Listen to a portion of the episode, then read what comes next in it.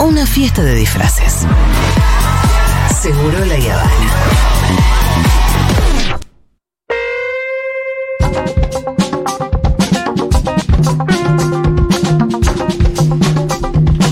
Tal Santiago Levín? ¿Qué tal Julia Mengolini, Fito, Pitu? Buenas tardes. Hola, Qué bueno Santi. estar acá. Bien, ¿vos? Bien, bien, este, contento porque ya pasamos por unos días, pero cumplimos dos años de. Ay, feliz cumpleaños. Feliz cumpleaños, Santi. Dos años que pasaron volando. La verdad que sí, ¿no? Volando. Yo ni me di cuenta. Me di cuenta el otro día de que habíamos empezado en agosto del año antepasado, es decir, del 20. Sí. Y el año pasado festejamos el primer cumple con una velita y este Ah, año mira. pasó. No, no, no, es simbólica. Ah, ok, pensé que simbólica. habíamos hecho el... Este, el acto. No, no, no, no lo hicimos. Yo tendría que haber traído. Eh, lo haremos en algún otro momento. Así que este es el cumple número 2. Yo quiero agradecer. Cumple número 2 de la columna de salud mental de Santiago Levín, por si alguien quedó un poco desconcertado. Agradecer primero a Julia Mengolini por tu generosidad. Bueno, tonto, no hace Eh, falta. Me encanta este, formar parte de este programa que es la nave insignia de la FUTU.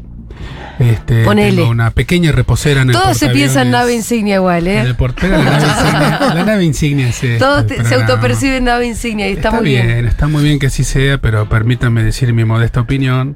Este es el portaaviones, yo tengo una mini reposerita los lunes en la, en la cubierta de- del portaaviones. Decir también que hasta ahora, Sos eh, Tom Cruise en su F-18 en este portaaviones. em, Es una de las columnas más celebradas por la audiencia. Sí, Sí, totalmente. más necesarias también. El otro día salía mucho, en, ¿te acordás en Junta? Sí. Sí, es verdad, eso nunca te lo dijimos, pero cuando en Junta hacemos transmisiones, preguntamos a los oyentes qué momento de Segurola eh, les, les Le trae gusta, algún recuerdo, les hizo muy bien, qué sé yo. Muchos mencionan eh, las columnas de Santiago. Bueno, y además quería decirte que creo, tal vez estoy equivocada, porque tampoco es que este, tengo un radar demasiado afinado, pero que no hay muchos espacios similares dedicados a la salud mental como, como acá. No, no como hay. este que te No. dimos a vos. No hay este. Y cuando los hay son medio más cachivache, ¿no? Como un poco más superfluos, más de ir un poco, ir al morbo o ir al impacto. O ir, a- o ir al neuro. Y yo creería que después de la pandemia, el tema de salud mental es un tema que debería estar mucho más sobre la mesa. Bueno, Eh, eso vos lo porque viste pasamos por un trauma. Bueno, por eso es que te llamamos en aquel momento, después quedaste como Me columnista. acuerdo exactamente eh, por dónde estaba yo manejando cuando recibí tu audio con la propuesta. Mm. Me puse re contento. Eh, ahora que está de moda decir la anticonferencia, la antipresentación, eh, yo quiero decir que esto es una anticolumna de salud Ajá. mental en el sentido de que acá no. Yo me vengo a enterar ahora. Sí. No, no, no, vos ya lo ¿La sabías. de hoy o en general? Todas. No todas, Esto- la columna en general. Yo no soy un batidor de postas. No le digo a la gente cómo tiene que vivir, cómo tiene que comer, cómo tiene que dormir, cómo tiene que coger. Por eso no es una columna en el sentido tradicional. Eh, yo siempre lo tomo al doctor, al conocido doctor Delgado, este como ejemplo de lo contrario, que siempre después, este, como hay que bajar de peso, te vende sus productos. Acá no se vende nada, solamente un ratito intento, a veces sale mejor, a veces sale peor, intento de ayudar a pensarnos un poco mejor y a pensar a los demás. Verbo pensar, este, reflexionar y mantener alto este, la actitud crítica, el pensamiento crítico, y eso se puede hacer acá, en esta casa, en este programa, este, por eso yo estoy muy contento. Y también muy agradecido a los oyentes y las oyentas. Cada vez que voy a, y últimamente han sido muchos viajes, las jornadas de esto, las jornadas de aquello, en Córdoba, en Rosario, eh, se acerca la gente, eh, mis amigos me cargan. Se sacan fotos. A nadie le importa los diplomas, los cargos, expresidente de no sé fotos. qué, Claro, claro. asesor de la mesa de no sé qué, nada. No, no, no. ¿Vos sos anti de la foto? Sí, me puedo tomar una selfie. La verdad, la generosidad. Le pasó al pito en la Este, cancha ayer Sí, también. ayer me pasó. Como cuatro veces. Los que estaban sentados alrededor mío empezaron a mirarme como, ¿quién carajo es este? Se me acercaron tres futuroles. Vamos a sacar una foto, Pito, Yo te estoy- escucho siempre. Una eh, vergüenza. Mi hijo decía, ¿dónde son, pa? Y son que escuchan la radio. He compartido, he compartido panel con funcionarios hace poco. Solamente vienen y me saludan a mí. O sea, esto, esto es lo que me miran, me miran y me- vergüenza. es una vergüenza, me, me cargan con eso. Pero esto es una muestra indirecta, pero muy, muy fiel y sensible de la enorme audiencia que tiene este programa. Sí, Sí, lo necesario, ¿no? Lo necesario que es la columna, me parece. Porque los medios cuando hablan de salud mental hablan siempre sobre temas puntuales, en un, viste, con, con- salió lo de lo de Chano. Sí, lo hablan con mucha irresponsabilidad. Claro, también, viste, ¿no? ahí empiezan a opinar sobre la salud mental y lo, lo, lo acotan solamente a la cuestión de adicciones, o por ahí hay una persona que se intentó suicidar, siempre sobre, sobre el pucho, parecido con lo que pasa con la, con la inseguridad. Siempre lo Exacto. terminás hablando en los medios a después de un tema de, de un hecho que mataron a, a un kiosquero, entonces todas las análisis que vos podás hacer ahí están en una emoción violenta. ¿no? Hoy estaba justamente leyendo una columna de Raúl Zaffaroni en página 12 que despertó bastante inquietud. Esto lo podríamos dejar para el próximo lunes. Este, porque hace un entrecruzamiento un poco discutible entre enfermedad mental y el atentado contra la vicepresidenta. Ajá. Eh, eh, estamos todos un poco metidos en el lío de tratar de definir dónde empieza una cosa y dónde termina Yo la creo otra. que, y esto a mí me parece que ya pasaron 10 días, ya uno un poco puede ir viendo cómo está todo el mundo jugando después de semejante shock para el país. Creo que todavía hay que ser muy prudente en cuanto a eh, las cosas que podemos llegar a, a decir y sobre todo las conclusiones que podemos llegar a sacar. Eh, lo que decía no, Fede, todavía me parece que hay que hay que esperar un rato. Eh, lo que decía Fede Simonetti el otro día también, esto de salió toda la cosa del discurso del odio y todos nos pusimos Sí. de acuerdo en que había una cosa ahí, Sí. pero bueno, tampoco tirar por la borda una, una idea o una hipótesis que puede tener que ver con, con que se trate de un atentado que tiene que ver con intereses concretos. Sí. Claro. Eh, digo, Y- o esas dos cosas combinadas, por ¿no? eso, no, no pensar necesariamente que, que es una cosa cuando podría ser la otra. Tampoco vas a decir que es lo otro, ¿no? Pero Sí. Sí, no descartar ninguna hipótesis. Bueno, eh, fue en estos días el Día Mundial para la Prevención del Suicidio y nunca está de más conversarlo. Yo, para, para tirarte disparadores nomás, Santi, porque sé que a veces te da fiaca repetir los temas, pero bueno, eh, vi algunas cosas en las redes sociales que me parece que pueden ser disparadores posibles. Una campaña británica, ¿la viste? No. eh, que consistía en, en la compilación de una serie de videitos caseros. El último video que se había hecho cada uno de los este, suicidas, que no sé si se dice así. Sí, se dice. Bueno, re- suicidas reales. o sea, que reales y entonces el compilado eran 10 videitos, que era el último videito que se había hecho. Y era jugando con su bebé, jugando con su perrito, haciendo una broma. Y entonces la campaña terminaba diciendo los suicidas no parecen suicidas. Y me imagino que llama a que tenemos que estar más alertas de lo que estamos. No es que no, que, que hay unas señales siempre muy claras que te muestran este depresivo se está por matar. Y seguramente que es más común de lo que pensamos. No sé cuáles son los números en Los Argentina, los pero números en el mundo son. Existe. Todos los años se suicida entre 800 y 900 mil personas. En el mundo. todo el mundo. ¿y en Argentina se conoce el número? Sí, es este, es una, un número proporcional Sí. que corresponde más o menos a la población. Hay lugares donde la gente se suicida mucho y otros lugares donde se suicida menos. En Guayana, acá en el norte de Sudamérica, hay una tasa de suicidios excepcionalmente alta que siempre es objeto de estudio y hay algunas hipótesis. Ahí no hubo también una cuestión de un suicidio medio colectivo eh, con una secta, digo, hace muchos años. Sí, tiene que ver con las sectas, con las religiones, con los cambios. Bueno, eso aumenta los números, pero etcétera. me parece que es otro fenómeno, ¿no? 800, 900 mil es un montón y el número va aumentando, no disminuyendo. Esto es muchas veces más que la gente que se muere por eh, homicidio con arma de fuego, Ajá. que aparece todos los días en los medios, Claro. y, pero muchas veces más que la gente que se muere por accidentes de auto. Es que como uno piensa el. Wow. el dinero destinado a, a prevenir esas muertes contra el dinero destinado a prevenir los suicidios. Bueno, y esto me da pie para el otro que te quería decir. Dinero de que vi- recursos, digo. Que vi en España hubo como una marcha, incluso donde lo vi en las redes de Íñigo Rejón, eh, donde obviamente el objetivo concreto era pedir más recursos públicos para que la salud mental fuera un derecho para todo el mundo, ¿no? Eh, pero veía la marcha esa, no sé qué tan numerosa habrá sido, pero acá es impensable pensar en una marcha para pedir por el suicidio. Yo no sé si es tan impensable, hay una ley no nunca. relativamente nueva, hay un programa relativamente nuevo, es muy difícil y muy controvertido la discusión sobre qué hay que hacer frente al fenómeno del suicidio. Yo lo dividiría en dos partes. Primero la parte clínica, epidemiológica, este, práctica, para los oyentes y las oyentas de Segurola. Eh, mitos sobre el suicidio eh, que son falsos. Uno, el que avisa no se mata. Mentira. Eh, la gran mayoría de las personas Avisa. que logran eh, suicidarse se, este, lo- de alguna manera lo estuvo mostrando días anteriores. Otra cuestión falsa que circula es eh, lo hace para llamar la atención. Esto daría una para una discusión un poco más larga sobre qué cosa que uno hace no es para llamar la es que atención. lo que te iba a decir era ponerle que fuera para llamar la atención. Y bueno, de cualquier manera me parece una forma muy Sí, no drástica. vas a dejar de abordarlo por eso. Pero qué cosa no, tener un programa de radio es para llamar la atención Sí. también. Y- y, que además, bueno, las causas, pensar en las causas te tiene que servir por lo menos para buscar soluciones. Absolutamente. No para bajarle el precio. La- el otro, otra de las eh, ideas falsas que circulan por ahí es que siempre detrás de un suicidio hay un trastorno mental. Tampoco es así. Si bien hay causas mentales como la depresión, la psicosis, el trastorno afectivo bipolar, eh, que aumentan mucho las chances de que una persona cometa un intento o lo logre, quitarse la vida, existen eh, suicidios que no tienen nada que ver con trastornos mentales.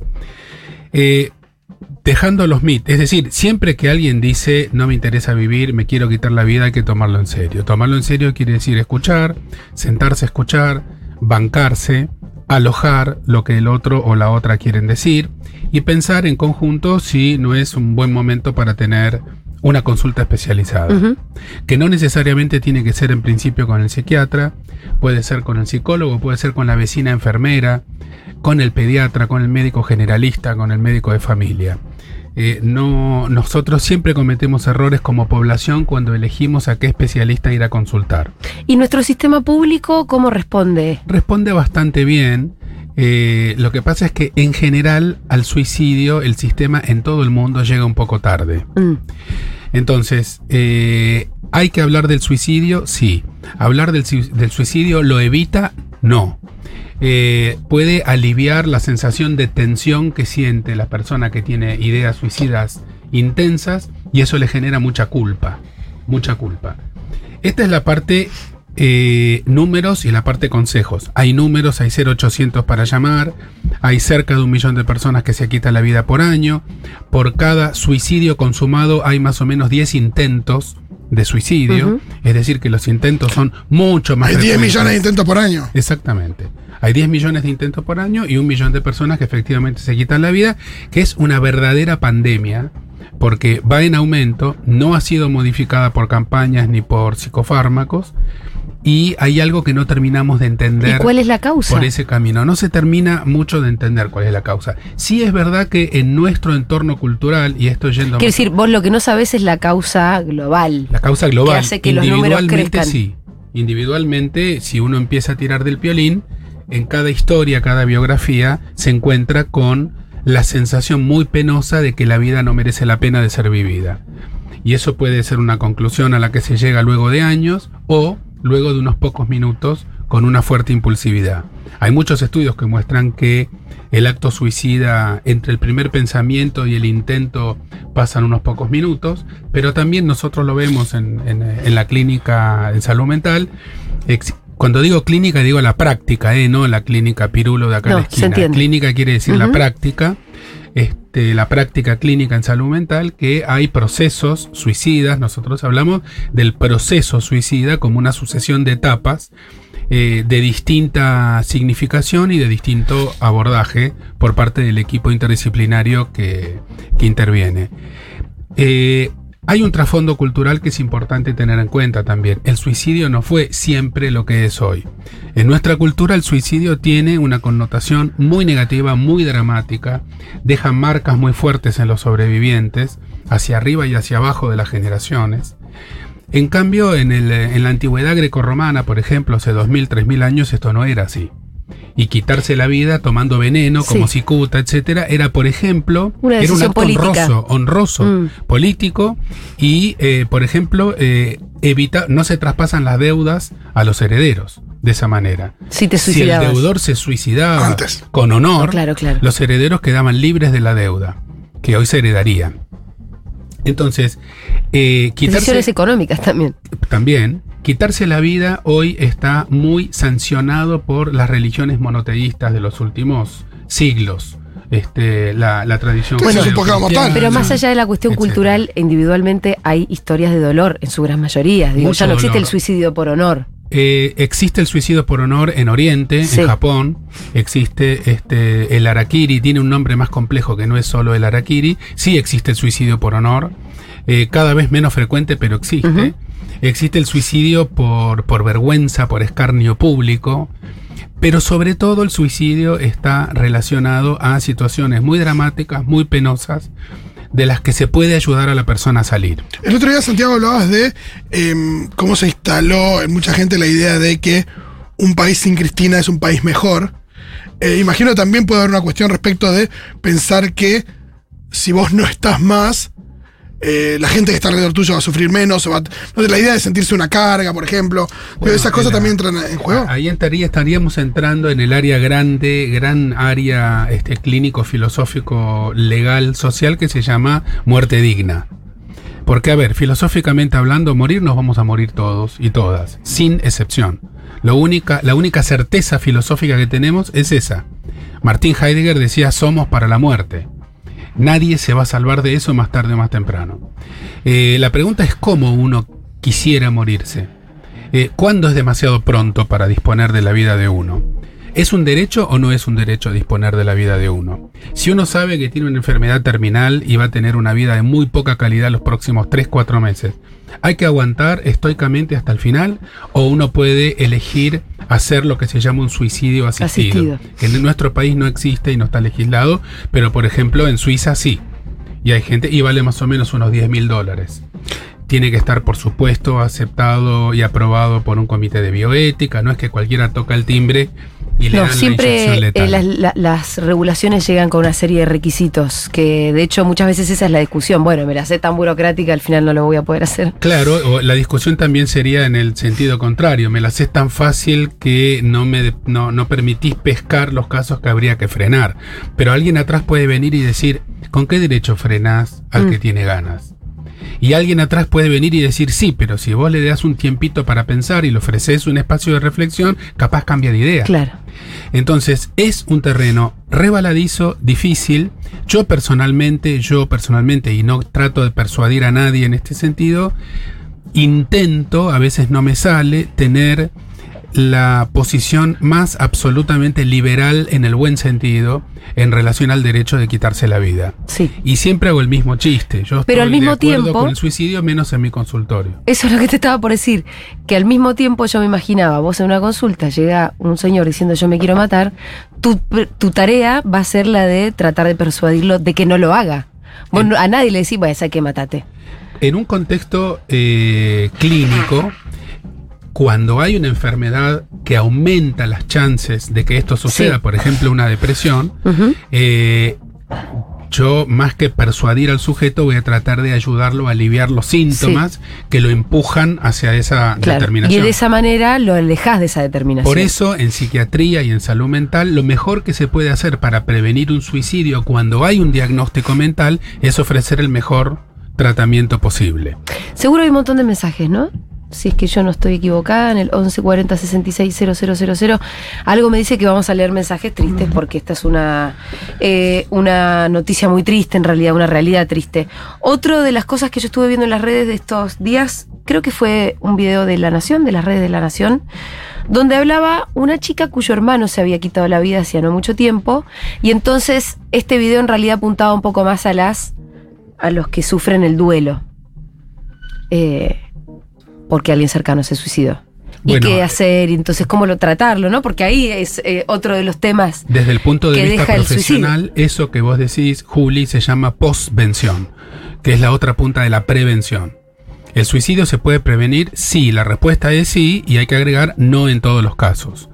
Eh, pero se pueden hacer, eh, tener conductas individuales, personales y también sociales, eh, sanitarias, para atender a la prevención del suicidio. Hay muchas estrategias para eso. Pero una vez que la persona toma esa decisión y se va de este mundo, el profesional actuante tiene la obligación de ofrecer a los sobrevivientes un par de entrevistas, una serie de entrevistas para elaborar todos estos sentimientos, bronca, agresividad, profunda tristeza, vacío, que queda después de que una persona querida se suicida. Y eso al profesional le cuesta mucho porque es trabajar sobre su propio, entre comillas, fracaso, pero es, nos tenemos que preparar para eso y es una obligación ética y clínica. Mensajitos, Diego, por favor. Gracias, gracias Futu, gracias Segurola por, por haber encontrado al doctor Levin en mi vida. Ay, que acá donde este llegan los elogios. Para felicitarlos eh, por los dos años, por una columna maravillosa y Colombiana lo hago antes de que empiece la columna de hoy que me, me parte en dos, pero no quería dejarlo pasar. Gracias. Bueno, muchas gracias a la escuchante colombiana con ese acento tan lindo. Sí, este es un tema que podríamos calificar, si me disculpan que lo diga en francés, un tema de mierda, pero es absolutamente necesario hablar de este tema, es necesario hablar de la muerte, es necesario hablar de que a veces tenemos ganas de no vivir más. Eh, tenemos que diferenciarlo muy bien de la expresión este, común y corriente de boludo me quiero matar. Eso no es una idea de suicidio. Eh, tampoco cuando uno el domingo a la tarde dice estoy re deprimida, tampoco quiere decir un síndrome depresivo. Claro. Hay palabras que se usan en, en lenguaje común, vulgar, y que tienen una- un significado distinto. Pero de esto hay que hablar. Más mensajitos. Hola, amo la columna de Santiago. Es increíble que cada vez que la escucho eh, me deja pensando y me, me da vuelta la cabeza porque eh, me hace ver las cosas de otra forma. Eh, y es muy hermoso cuando eso pasa. Gracias. Elogios, más elogios. Acá nos dice Mariana A Fabiana. ver si alguien escribe sobre el suicidio. Le mandamos un beso. Buenas tardes, soy Fabi de Salta, profe de secundario. Es alarmante la cantidad de adolescentes que manifiestan ideas suicidas y autolesiones. En lo que va del año me enteré de al menos 8 en un universo de 400 Wow. alumnos. La última alumna de 17 años concretó su idea, afortunadamente la encontraron a tiempo. Días antes tuvo una crisis de llanto en el colegio, hablé con la mamá preocupada y me contó que no conseguía turno de psicólogo. Yo intenté con los centros de salud del barrio sin éxito, ahora ya la están atendiendo, pero ya no es preventivo. Es muy importante lo que dice esta, esta docente. Pasa, la pandemia empeoró tremendamente el número de, de estas situaciones en el mundo infanto-juvenil. El suicidio es la segunda causa de muerte en la adolescencia después de los accidentes y habría que discutir cuántos accidentes en verdad no son suicidios encubiertos. Eh, esa es otra discusión Sí. más técnica, pero en, eh, en la franja eh, puber adolescente es un riesgo que hay que tener siempre presente cuando uno ve un chico o una chica que se aísla, que llora, que se angustia, que tiene conductas autolesivas, que se corta, que se encierra, que no, que no se comunica con los demás, que es víctima de bullying, de discriminaciones, etcétera, etcétera. Hola chiquis, yo aprecio y valoro muchísimo la columna de acá el compañero Levin, tanto así que cuando escribió su libro fui a comprarlo eh, y se lo regalé a mi vieja sin pensar porque digo, es algo que es totalmente necesario en la vida de todo el mundo. Tal vez escuchar la radio es un poco difícil, pero leer un libro es más fácil. Así que nada, gracias Santi por todo el laburo que que es estás exactamente haciendo. al revés. Se valora y aprecia muchísimo. Ah, Bueno, decirle, que la hacer- mamá gracias. no escuche los lunes la radio. Claro, le dijo, che, este libro está bueno y por ahí. le- Sí, y en cuanto a lo- al mensaje que leíste recién, Fito, lo difícil que es eh, conseguir en los barrios, en los centros de salud. Ah, bueno, te iba a preguntar a vos, claro. Pitu, eh, ¿cómo es en los barrios? No, Porque- es complejo, muy complejo. Ahora se acercaron Porque- estos, est- estas, est- estas personas que hacen psicología social, ¿te acuerdas que te conté el otro día? Que ante la ausencia de, de- de oportunidades, de posibilidades de nuestros vecinos tener un psicólogo a mano, están haciendo un gran laburo ahí de acompañamiento, de estar ahí presente, pero en todas las áreas. Y tenemos un, índice grande de suicidios muy jóvenes. No, sé si tiene algo que ver, siempre es de la misma manera, por ahorcamiento.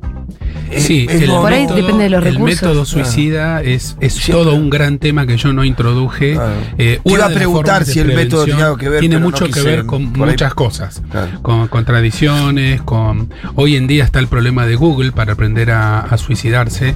Tenemos gente que te explica cómo hacerlo. Claro. Eh, antes no pasaba eso.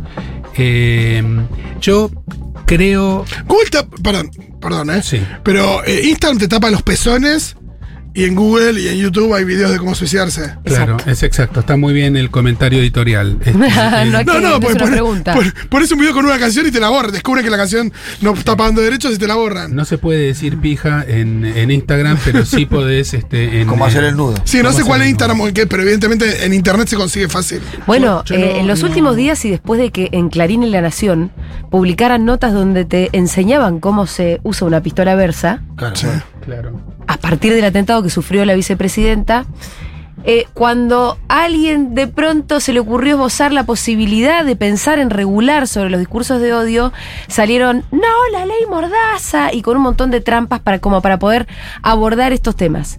Eh, y se empantanó la discusión política, por eso también me parece que no es atinado pensar en las leyes El tema de, de discursos fondo- de odio en este momento, pero sí creo que no deberíamos obturar el debate. A- mí me parece que el tema más de fondo, siempre es una discusión en filosofía, cuál es el tema de los temas, el origen de- del tema. Para mí acá el tema de fondo es soledad versus compañía. Y que eh, nuestra sociedad, la que estamos viviendo en este momento, es una sociedad que te aísla de por sí. Nosotros hablamos de soledad en los casos especiales, recién los chicos chicos, en el colegio, el bullying. En realidad estamos todos muy solos y muy solas. Y eh, la principal, el principal instrumento que tendríamos, colectivo, comunitario, general, para intentar bajar el número de gente que se quita la vida es estando un poco más cerca, estando atentos a lo que le pasa al otro, el vínculo, la compañía. La decisión de quitarse la vida es una decisión en soledad, tomada en aislamiento y en soledad y generalmente in extremis, es decir, en una situación de enorme desesperación. Está lleno de historias en las cuales un llamado telefónico, un timbre, eh, un WhatsApp hace cambiar un destino que estaba fijado desde un piso 10 u 11. Y el hay piso. eh, estudios que comprueben que la gente que vive más en comunidades se suicide menos. Eh, se ha estudiado mucho que las comunidades más igualitarias, con las necesidades básicas satisfechas, con vínculos este, no autoritarios, no patriarcales, este, con vínculos más horizontales, eh, donde existe la posibilidad de armar proyectos colectivos para el bien general, son menos proclives a empujar a sus miembros a una salida rápida este, por, por medio del suicidio. En cuanto a lo que decís, no sé si tendrá algún rasgo de, de realidad, porque lo vi en la serie Borgen, en la última temporada.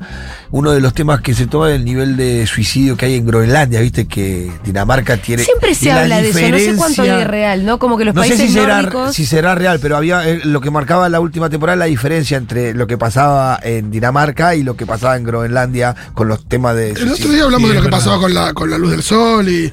eh, y- Es verdad, hay más suicidios este, hay ¿En más los países suicidios nórdicos? En los países nórdicos. ¿O en los en países fríos? Con menos luz. Este, algunos países fríos más que en otros. Eh, la tasa de suicidio varía mucho en algunos países y eso es eh, objeto de mucha discusión este, acerca de la causa, porque uno se puede sentar a leer o escuchar y vas a encontrar gente que te va a hablar de la causa individual, genética, eh, utilizando los neurotransmisores y las neuronas, y gente que le va a dar una perspectiva social eh, y relacionarlo con el contexto cultural en el que se vive. Porque el valor de la vida cambia mucho. ¿Qué vida estamos nosotros invitando a la gente a vivir? Esa es la pregunta. No te suicides. Ok, ¿y yo qué te estoy invitando a hacer? Yo no me suicido. ¿Y qué tengo de bueno? ¿Qué gano si no me suicido? Bueno. ¿Me están esperando con un laburo? ¿Puedo planificar claro. una vida?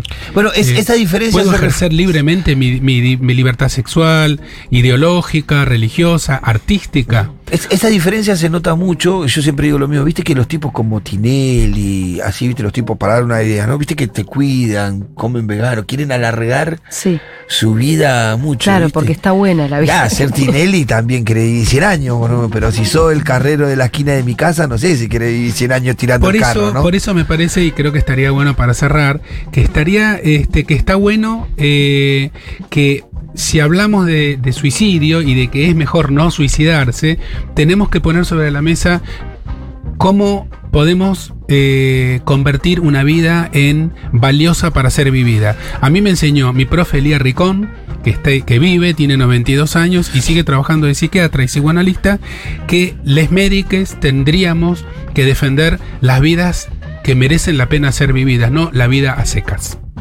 Querías leer un mensaje. No, no uno, pero como hay muchísimos mensajes, Hay muchos. No, queríamos aprovechar para mandarle un abrazo a todos los que estuvieron escribiendo, porque hay, hay historias muy tremendas, de mucho dolor, gente que, que superó cuestiones, gente con familiares que, que se suicidaron, así que nada, un abrazo para todos ellos y, y bueno, eh, Y si hay también por supuesto destacando la columna. de Del otro lado que necesite ayuda, ¿a dónde tiene que acudir? Hay rápidamente eh, teléfonos que salen googleando enseguida de Nación y de todas las jurisdicciones. Hace poco, hace pocas semanas se puso eh, en servicio un 0800 de Nación. La línea de atención al suicida atienden muy rápido, conectan enseguida con la jurisdicción. Igual la brecha sanitaria es muy grande, es decir, la distancia entre la demanda y la oferta es muy grande. Hay muchísima gente con ataques de angustia, de ansiedad, eh, hay mucha gente con depresión que no consulta nunca y que no llega nunca, nunca a la consulta. El vínculo entre depresión y suicidio es bastante claro. No todos los suicidios tienen que ver con depresión y no toda tristeza es depresión, pero ya lo dije en la columna, para el 2050 eh, está pronosticado que la depresión va a pasarle por delante a todas las otras causas de enfermedad en el planeta, Mm. cardiovasculares incluidas. Con lo cual, dentro de muy pocos años, 25 años, la principal enfermedad de la civilización humana va a ser la depresión. ¿Qué significa eso? Como mínimo que hemos fracasado por completo en el diseño de un mundo donde entremos todos. Santiago Belevín en Seguro La Habana, nos vemos el lunes que viene.